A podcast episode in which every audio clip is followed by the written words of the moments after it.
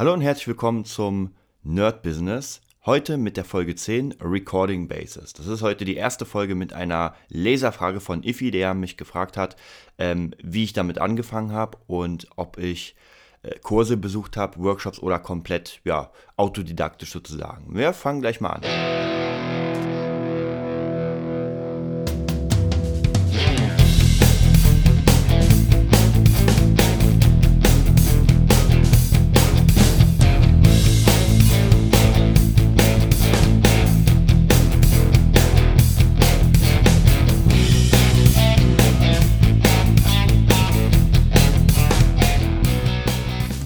Ja, Recording Basics ist natürlich allgemein das Thema Recording ist äh, für unser Business sehr, sehr wichtig, denn ähm, wir hatten es ja schon letztens mit bei Nerd Business on Fire mit Kri, dass es ganz wichtig ist, einfach sein Produkt zu vermarkten, ein Produkt zu haben und da sind natürlich Recordings sehr wichtig.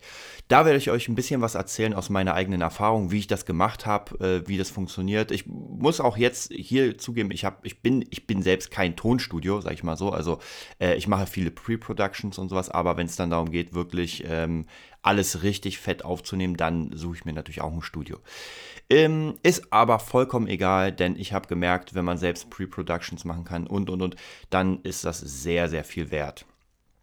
Ähm, wie ich angefangen habe, da müsste ich fast schon wieder überlegen. Das war praktisch wie fast bei jedem, der sowas gemacht hat, hat aus der Not heraus. Ich hatte meine Band Leas Child und nee, das war sogar noch früher, noch früher.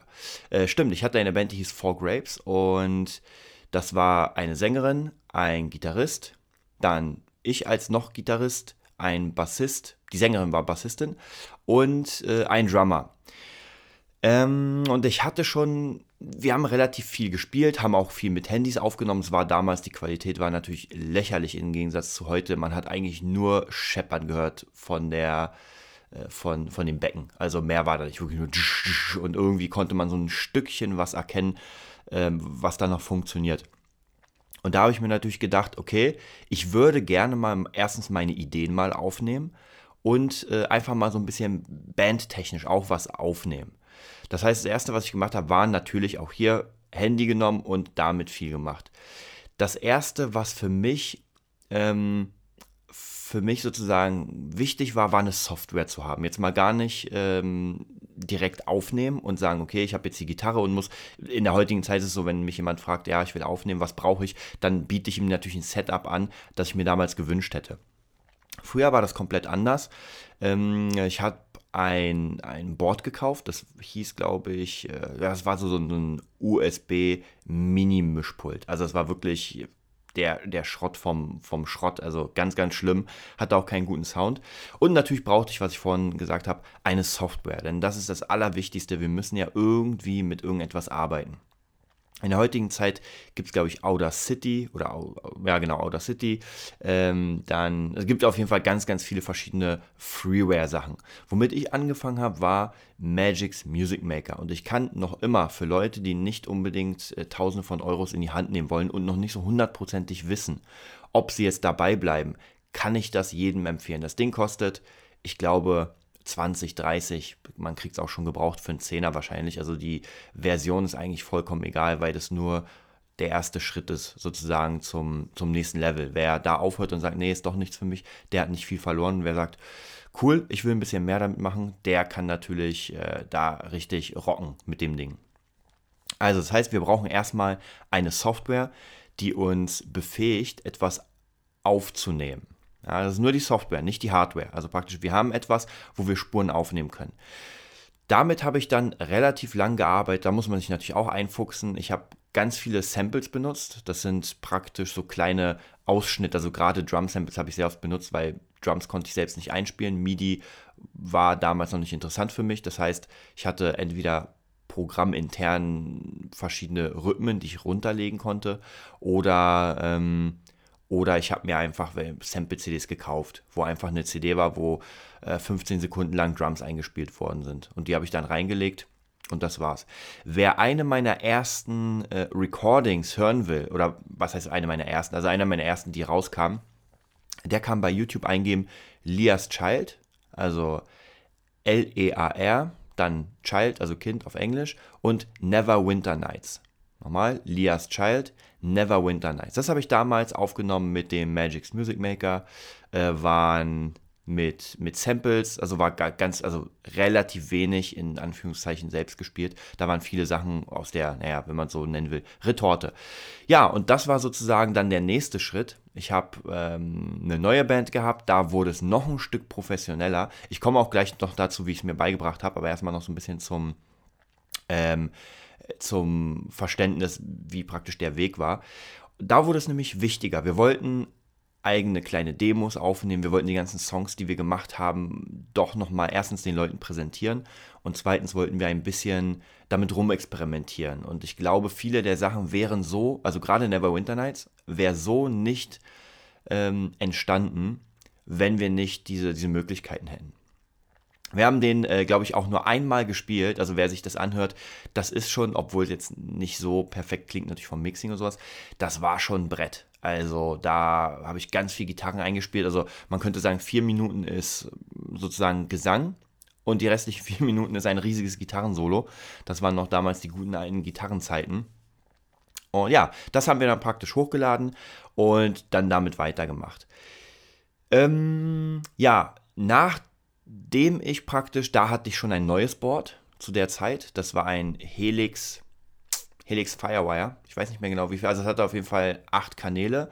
Man braucht ja theoretisch für sich alleine, ähm, da reichen zwei Kanäle. Also selten nimmt man mit mehr als zwei Leuten auf, wenn man vielleicht noch einen dritten Menschen hat, also vielleicht zwei Gitarren, ein Bass.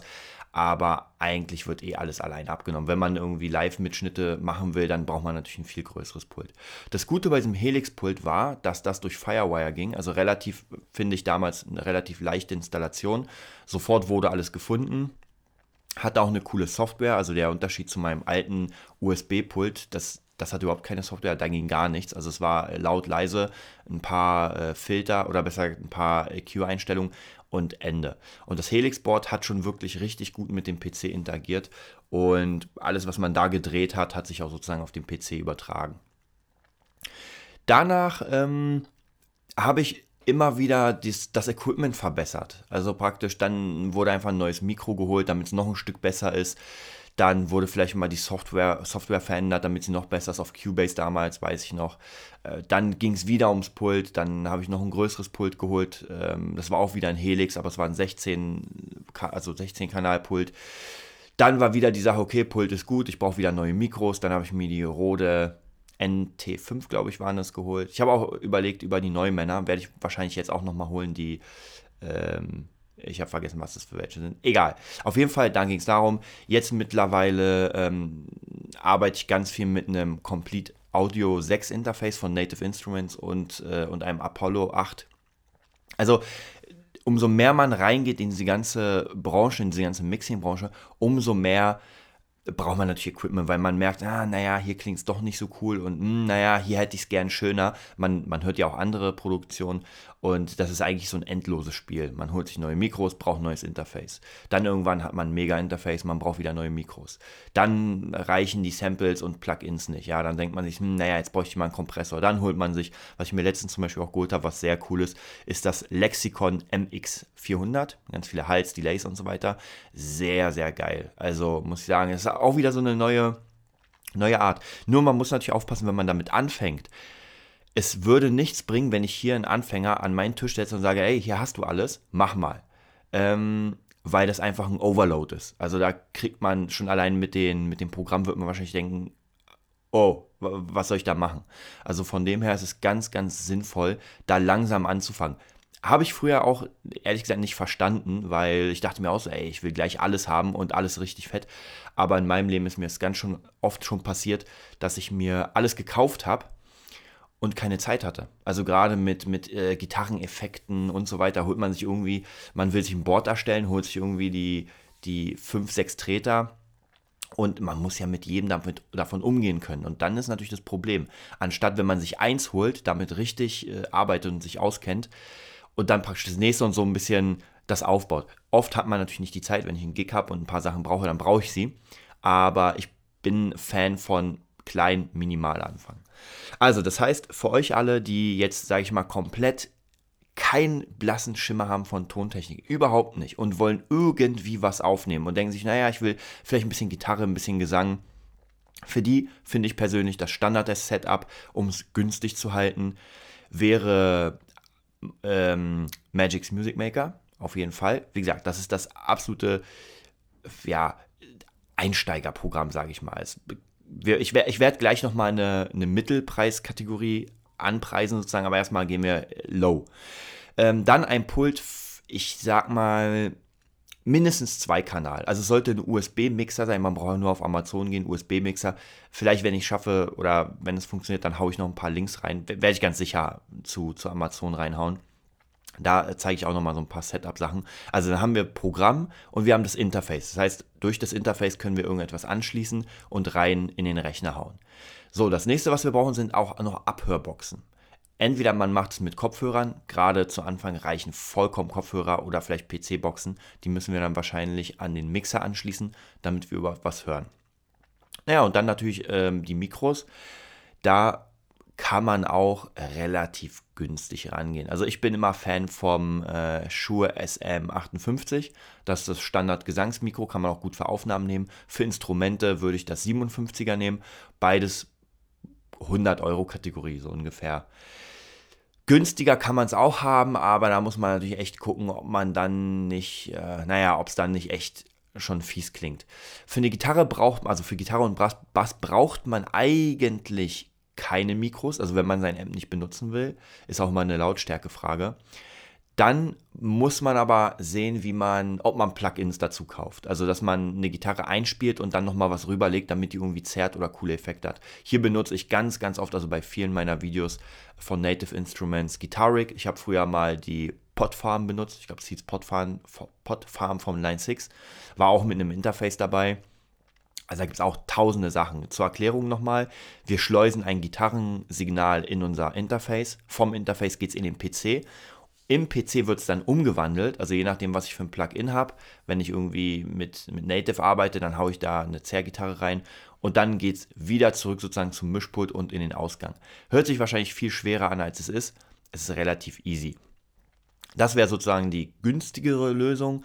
Für mich die Mittelklasse-Lösung, die ich auch noch immer benutze, sehr oft. Äh, wie gesagt, ich mache keine äh, mega fetten Produktionen sondern, also gerade gerade mit, mit irgendwie Rocksachen und, und akustischen Sachen bei allem, was elektrisch ist, sieht es wieder anders aus. Da ist es, ja, da ist es ein bisschen anders. Aber wir bleiben mal bei der akustischen Sache.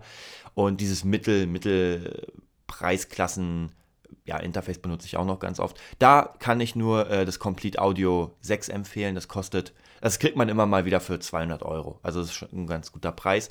Dann, ich arbeite mit einem Mac. Das heißt, äh, bei mir ist es Logic X für, ich glaube, auch ungefähr 200. Also ist schon nicht ganz günstig. Man braucht ja erstmal den Mac. Die sind ja schweineteuer, die Dinger. Dann braucht man für 200 das Interface. Dann braucht man mal für 200 die Software. Also wenn man sich so ein Mittelklasse-Ding aufbauen will, naja, ein Tausender sollte drin sein. Äh, von den Mikros her, auch hier kann ich noch immer die äh, Schuhe SM 57 und 58 empfehlen. Da kann man natürlich auch noch ein bisschen gucken wegen Gesang. Aber da gibt es ja auch ganz, ganz viele verschiedene. Da muss man sich so ein bisschen gucken, wie viel Budget man hat. Ja, und dann Abhörboxen. Auch wieder so eine Sache. Ich habe einen Kopfhörer von, ich schaue mal ganz kurz. Das ist der DT770 Pro 80 Ohm von Biodynam Biodynamic. Genau. Ja, also den kann ich auf jeden Fall empfehlen. Den benutze ich überall zum Mischen. Ist sehr cool. Wer, wie gesagt, es geht ja hier nur um so Vorproduktion, ein bisschen Ideen aufnehmen. Wir gehen hier nicht in die Mischtechnik ein oder sowas. Das reicht vollkommen. Oder wer sagt, naja, ich will es mal laut hören, der kann auch PC-Boxen holen oder irgendwie eine Ansichtboxen. Ich würde keine Aktivboxen holen, weil da ist man schon wieder, das ist einfach teuer. Also eine Aktivbox, klar, man kriegt die auch für 50 Euro pro Stück, aber ich habe welche von äh, Samsung, A8 Active Studio Monitore. Ich muss ganz ehrlich sagen, die waren relativ günstig. Ich weiß nicht mehr wie viel.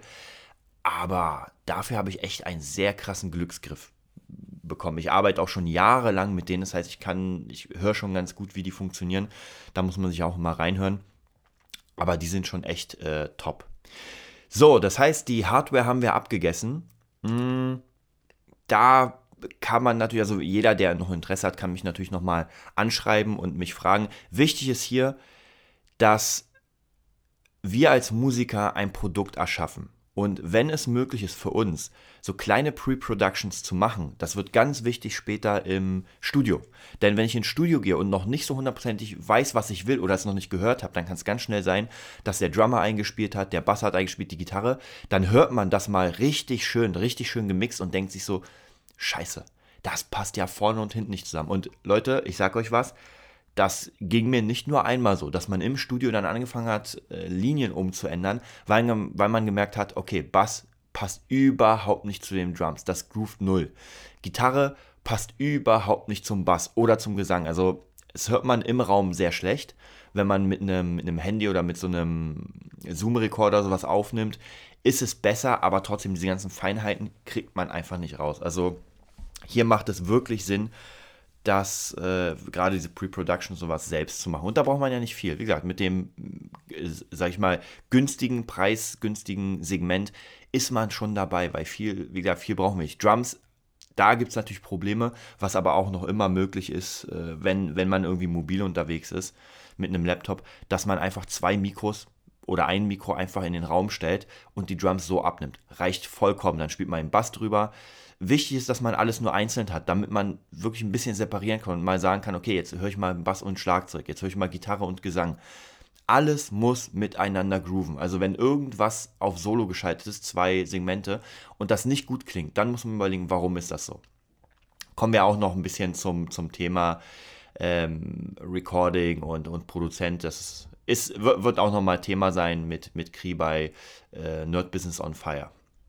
So, jetzt haben wir sozusagen die Hälfte des Podcasts durch, sehe ich gerade. Und jetzt kommt die zweite Hälfte, wie ich mir das ganze Zeug ähm, ja, angeeignet habe. Ich will ja auch sagen, ich bin jetzt nicht der größte Tontechniker, aber für das, was ich mache, reicht es erstmal und ich bilde mich ja natürlich auch immer weiter. Ähm, ja. Angefangen habe ich natürlich komplett alleine und hatte überhaupt keine Ahnung, was ich machen soll. Zu dem Zeitpunkt gab es schon Internet. Ich weiß nicht mehr genau, wann das war. Das ist schon ewig her, wirklich ewig. Es gab schon Internet, aber so von diesen Tutorials, Marke YouTube und Bondeo, glaube ich, hieß das. Und weiß ich, Amazonas und so weiter.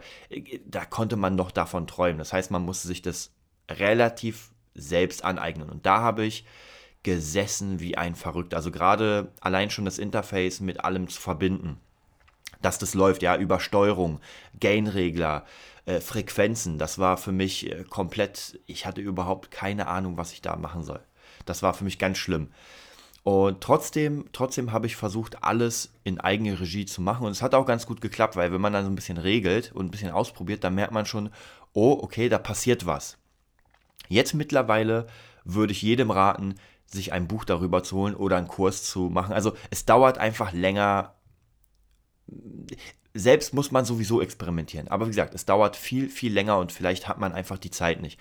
Jetzt, wie gesagt, mittlerweile, ich kenne viele Leute, die es trotzdem selbst machen. Bei mir habe ich schon im ersten Podcast erwähnt, ich mache alles im Moment mit, mit Workshops. Wenn ich irgendwie einen Job habe in der Dance-Industrie und ich merke, hm, naja, da fehlt was, hole ich mir sofort einen Workshop. Wenn ich merke, okay, ich muss für Film, Fernsehen oder irgendwas machen, dann hole ich mir sofort darüber einen Workshop. Also was möglich ist, hole ich mir sofort. Und das bringt auch relativ viel, weil so werde ich zumindest die Basics lernen. Also das heißt, gerade auch, ich arbeite viel mit Maschine. Was habe ich gemacht? Ich habe mir sofort ein Tutorial zur Maschine geholt oder besser einen Workshop, um einfach zu sehen, okay, was machen denn diese Regler im Einzelnen? Also ich kann die auch selbst irgendwie ähm, ja, wie soll ich sagen, ausprobieren. Aber das wird mich einfach unglaublich viel Zeit kosten, als wenn mir jemand sagt, ey, du drückst diese zwei Tasten und das passiert. Und die wichtigsten Sachen merkt man sich und die anderen merkt man sich halt nicht. Aber die wird man dann im, im Prozess, sage ich mal, lernen. Ja, und bei mir war das so, ich habe einfach ohne Ende selbst mir das angeeignet und zwar wirklich jahrelang. Also es war sehr, sehr lang. Ich hatte keine Ahnung von Mikros, ich hatte keine Ahnung von, von gar nichts eigentlich. Dann habe ich irgendwann, wie ich schon erwähnt habe, ähm, die Ausbildung in der Rock-Pop-Schule gemacht. Bis dahin war, war eigentlich nur dieses ganze Tontechnikzeug eher so ein Zwischending. Es hat, habe ich einfach nur für mich benutzt. Also für mich ein paar Ideen aufnehmen, für die Band ein paar Ideen aufnehmen, aber gar nicht irgendwie, um rauszukommen, mit anderen zu arbeiten oder da irgendwie zu experimentieren. Erst in der Rock-Pop-Schule habe ich die Themen, äh, in der Masterclass habe ich Tontechnik und Bass als, also Tontechnik als Hauptfach Bass als Nebenfach. Und das war schon ziemlich cool. Ich hatte den Lehrer Jens Güttes, ich glaube, er wird so, ja, auf jeden Fall Jens, sehr cool. Also war, war, war eine neue Welt. Er kam halt an mit dieser ganzen Technik, ähm, alles sehr mobil, kam mit Interfaces an, kam mit Ohr, ähm, na, Kopfhörerverstärkern an, kam mit Mischpulten an. Ich dachte mir so, mein Gott, und die erste Aufgabe, ich kann mich noch erinnern, die er mir gestellt hat, das war, äh, heute muss ich echt darüber schmunzeln.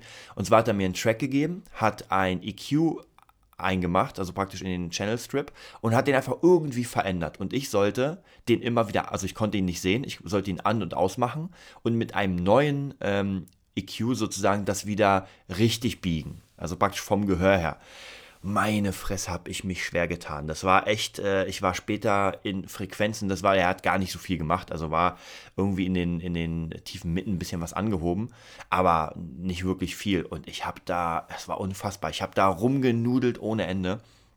Und auch hier muss ich sagen, man muss unfassbar viel hören. Also jeder, der irgendwie Tontechnik machen will oder auch nur für die Pre-Productions, Leute, hört euch alles an.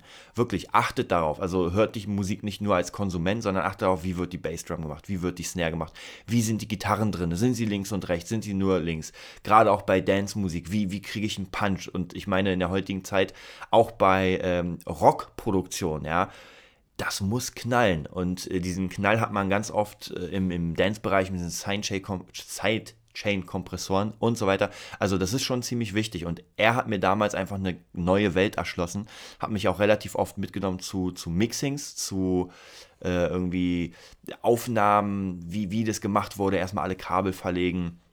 Dann hatten wir auch eine, ich muss natürlich zugeben, für mich sehr langweilige theoretische Basis, also wie Wellen funktionieren, Sinuskurve und, und, und. Mittlerweile mache ich das alles sehr gern. Ich habe Bücher über nur über Synthesizer, wo es darum geht, äh, Rechteckform, Zacken und und und Rauschen. Das macht mir richtig Spaß, weil ich dadurch verstehe, was es ist. Damals war es noch ein bisschen schwer, weil das war natürlich der, der Anfang. Also ich war Gitarrist und jetzt sollte ich äh, zum Tonmann sozusagen ausgebildet werden. War was komplett anderes. Und ja, das war, das war dann, muss ich natürlich zugeben, da habe ich es in der Schule von einem Profi gelernt. Auch, auch Live-Mixings habe ich bisher selten gemacht. Ist nicht so mein Ding, ehrlich gesagt. Ich bin nicht so ein Live-Mix-Typ. Muss ich immer mal wieder für meine eigenen Bands machen. Immer mal wieder so kleine Aufträge. Aber Live-Mixing ist nicht so mein Ding. Nichtsdestotrotz hat er mich da auch, auch hier wieder reingebracht, hat mich zu ein paar Bands mitgenommen, hat gesagt, ey, okay, dann mach mal. Und dann hatte ich diese ganzen Regler vor mir, da stand Bassdrum, Snare und, und, und. Dann kamen die ganzen Filtersachen. Und äh, ja, dadurch kriegt man, kriegt man, es, es, ist sehr interessant, was auch eine ziemlich coole Aufgabe war damals. Er hat mir einen Track gegeben, hat ein Mischpult mitgenommen, das ziemlich groß war, ich glaube mit 16 Kanälen, und hat auf jedem Kanal ähm, ein Instrument gepackt, wie beim Live und hatte praktisch die Spuren, hat das angemacht und die Band hat gespielt, auf jedem Kanal war etwas und ich sollte das so mischen, dass es gut hörbar war. Und das habe ich auch, muss ich sagen, ganz, ganz gut hinbekommen. Jetzt mittlerweile natürlich viel besser, aber für die damaligen Verhältnisse deswegen, man muss vieles machen. Also man kann natürlich vieles theoretisch lernen, wie funktioniert das, das, das, aber man muss es hören, weil jeder, jeder Auftrag, alle, jedes Mixing, jedes Recording ist immer eine ganz, ganz eigene Sache, was ja gut ist, weil man kommt nicht in so einen Trott. Es gibt so Standards, wo ich sage, okay, auf die Bassdrum lege ich jetzt den Kompressor, äh, hau überall die äh, Low-Cut rein und so weiter. Also es sind so Basics, die ich sowieso mache. Aber wie gesagt, jedes Mixing, jeder jedes Recording ist halt was ganz anderes. Aber auch hier will ich sagen, wenn ich es richtig fett haben will, dann gehe ich ins Studio. Also äh, ich habe äh, war in den Trickstudios, könnt ihr euch auch mal an. Ich hau das alles in die, in die Show Notes runter, also in die Links. Äh, mit Induvidu damals, mit Caro Kunde, haben wir in den Trickstudios aufgenommen, Devotos. Sehr cool, also man hört echt, dass da einfach ein dickes Studio am Werken war. Dann war ich in den X-Studios von Alex, da haben wir was für Tusik aufgenommen. Dann waren wir mit Tusik bei Jimmy G, auch sehr cool. Also man macht so seine Erfahrung und ähm, ich freue mich immer. Also ich bin, ich bin ein absoluter Fan von Studioarbeit. Ich nehme ja auch ganz, ganz viel bei mir auf, deswegen bin ich da relativ, ähm, ja, schon ganz gut dabei, kann, kann ganz gut einschätzen, wie was ist. Aber es ist trotzdem natürlich, wenn man in dickes Studio kommt, ist es immer wieder was Neues und aufregend. Also das ist keine Frage. Ja, so, dann ähm, war ja die Frage noch so ein bisschen, wie ich ja, wie ich das an, also nicht wie ich das angefangen habe, sondern was ich auch noch benutze. Also wie gesagt, Workshops ganz, ganz oft. Ich habe im letzten, genau, da sind wir wieder eigentlich bei Humankapital. lernen, lernen, lernen, lernen. Umso mehr man lernt, also gerade als Freelancer, man muss halt mal gucken, wir sind ja hier ein bisschen im Business, vielleicht bin ich auch zu weit für die ganzen Leute, die sagen, ey, das reicht mir schon, danke. Aber ich werde nochmal für die Leute, die damit Geld verdienen wollen, die ein bisschen nach vorne gehen wollen, noch ein paar Sachen erklären.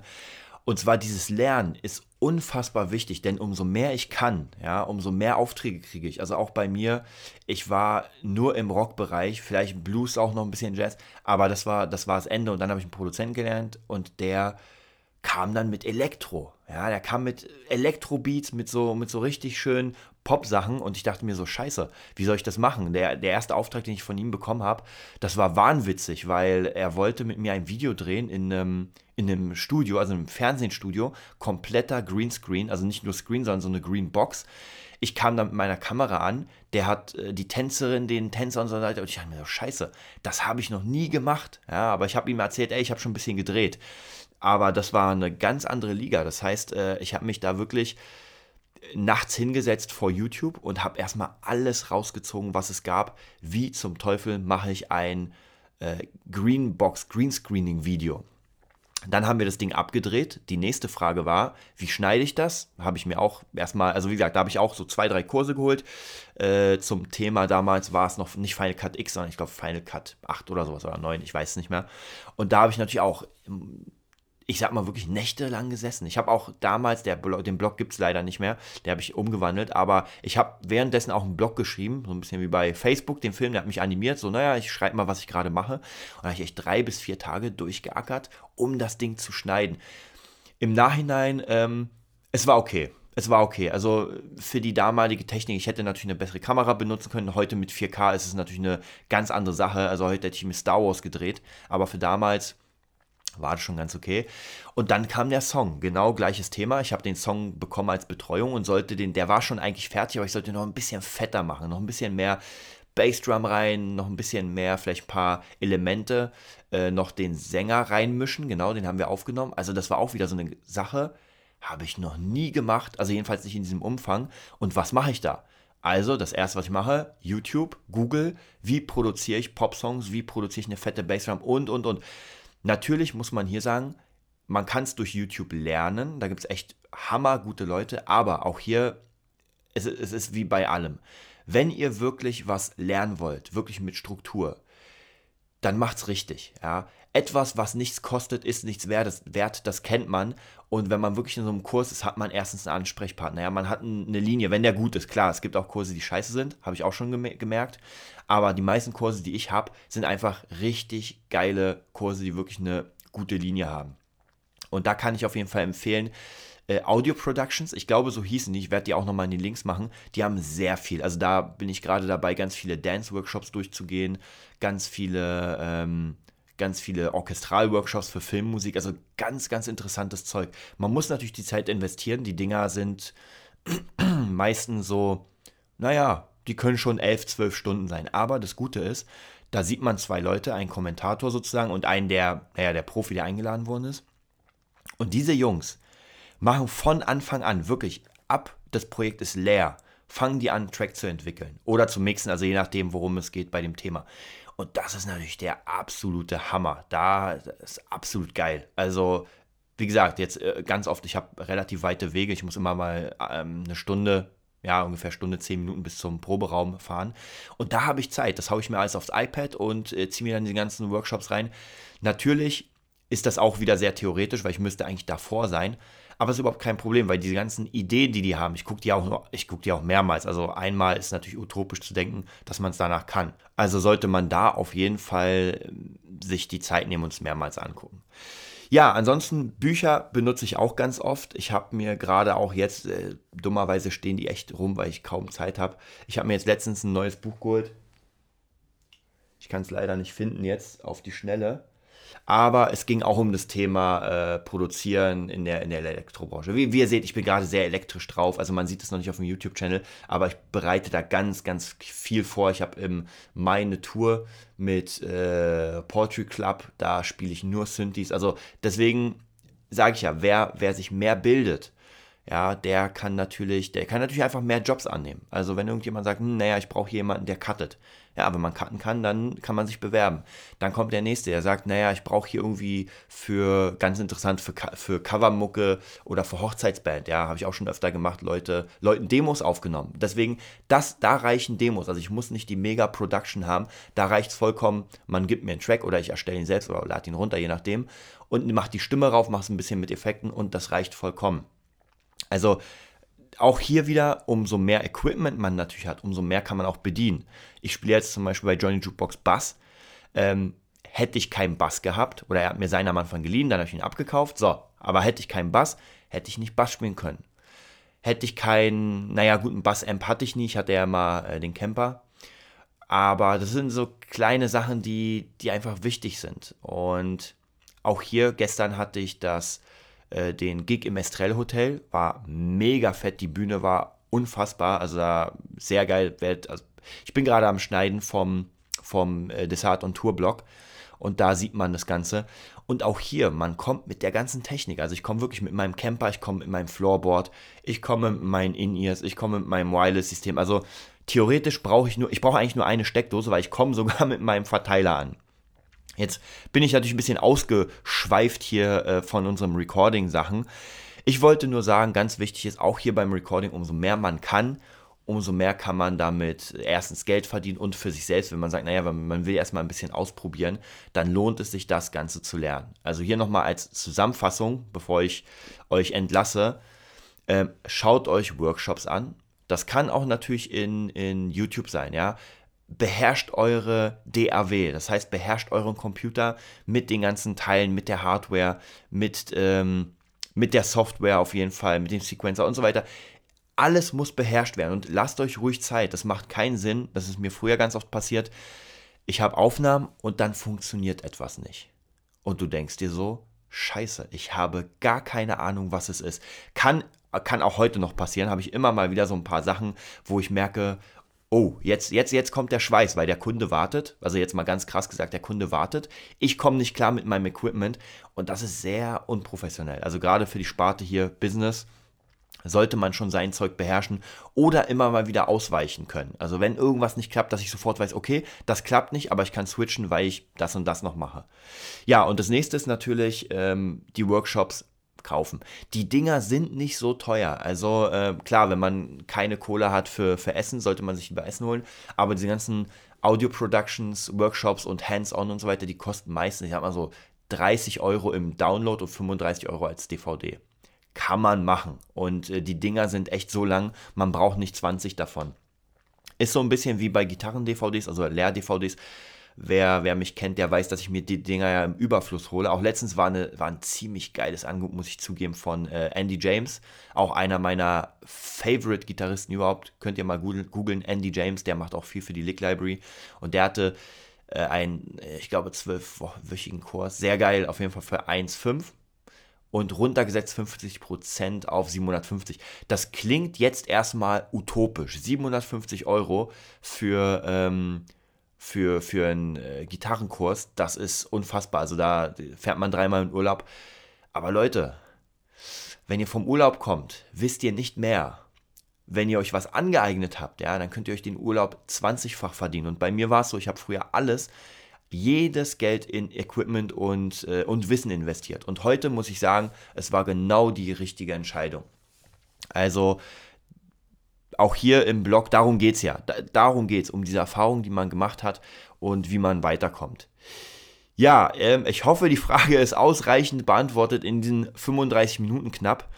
Ähm, falls es noch andere Fragen gibt, das Coole ist beim Podcast, dass man sie relativ schnell machen kann. Also ich habe heute Morgen die Frage bekommen, habe mich jetzt hier reingesetzt und los geht's. Falls noch andere Fragen sind oder vielleicht irgendwelche Zusätze, dann fragt einfach. Ich werde immer mal wieder den normalen ähm, Nerd äh, Business Nerd machen, Nerd Business, so. Und äh, das Standard wird aber jetzt tatsächlich mit Kri zusammen sein, der ähm, Business Nerd, Nerd Business on Fire, so. Ja, weil es einfach ein bisschen cooler ist, aus zwei Erfahrungen zu sagen. Nur gerade so technische Sachen wie jetzt machen eigentlich keinen Sinn zu zweit. Da ist es natürlich alleine besser. Deswegen sage ich ja, das wird immer noch bleiben. Also so ein paar Kleinigkeiten, die ich relativ schnell machen kann. Und der Rest wird natürlich im Business Nerd on Fire. Nerd Business on Fire. Ich muss mir das merken. Nerd Business. Nerd Business, Nerd Business on Fire. Erst der Nerd, dann das Business und dann das Fire. So, Jungs. Dann vielen Dank, dass ihr zugehört habt. Bewertet das Ding bei iTunes. Äh, schreibt mir, abonniert das Ding. Ich habe letztes Mal geguckt, ich verstehe nicht ganz die Statistik, aber wir haben rund 200 Abos, also 200 Hörer. Geile Sache. Ich muss sagen, gefällt mir sehr gut. Und besonders die, die Kommentare, dass euch das gefällt. Sehr cool. Ich freue mich auf jeden Fall. Und falls irgendjemand von euch aus der Branche kommt, da gibt es ja sicher ein paar und Lust haben, mit uns ein Interview zu machen, schreibt uns an. Ähm, wir wollen viel, viel, viel ähm, Leuten näher bringen. Ich bin gerade dabei. Ich hoffe, ich werde es ihm irgendwann schicken, wenn wir, wenn wir eine Menge Abos haben. Deswegen helft mir, helft mir. Ich will Nils Kolonko hier drin haben. Den holen wir uns rein. Auf jeden Fall. Der von Bandologie. Auf jeden Fall auch mal auschecken. Und ja, bis zum nächsten Mal.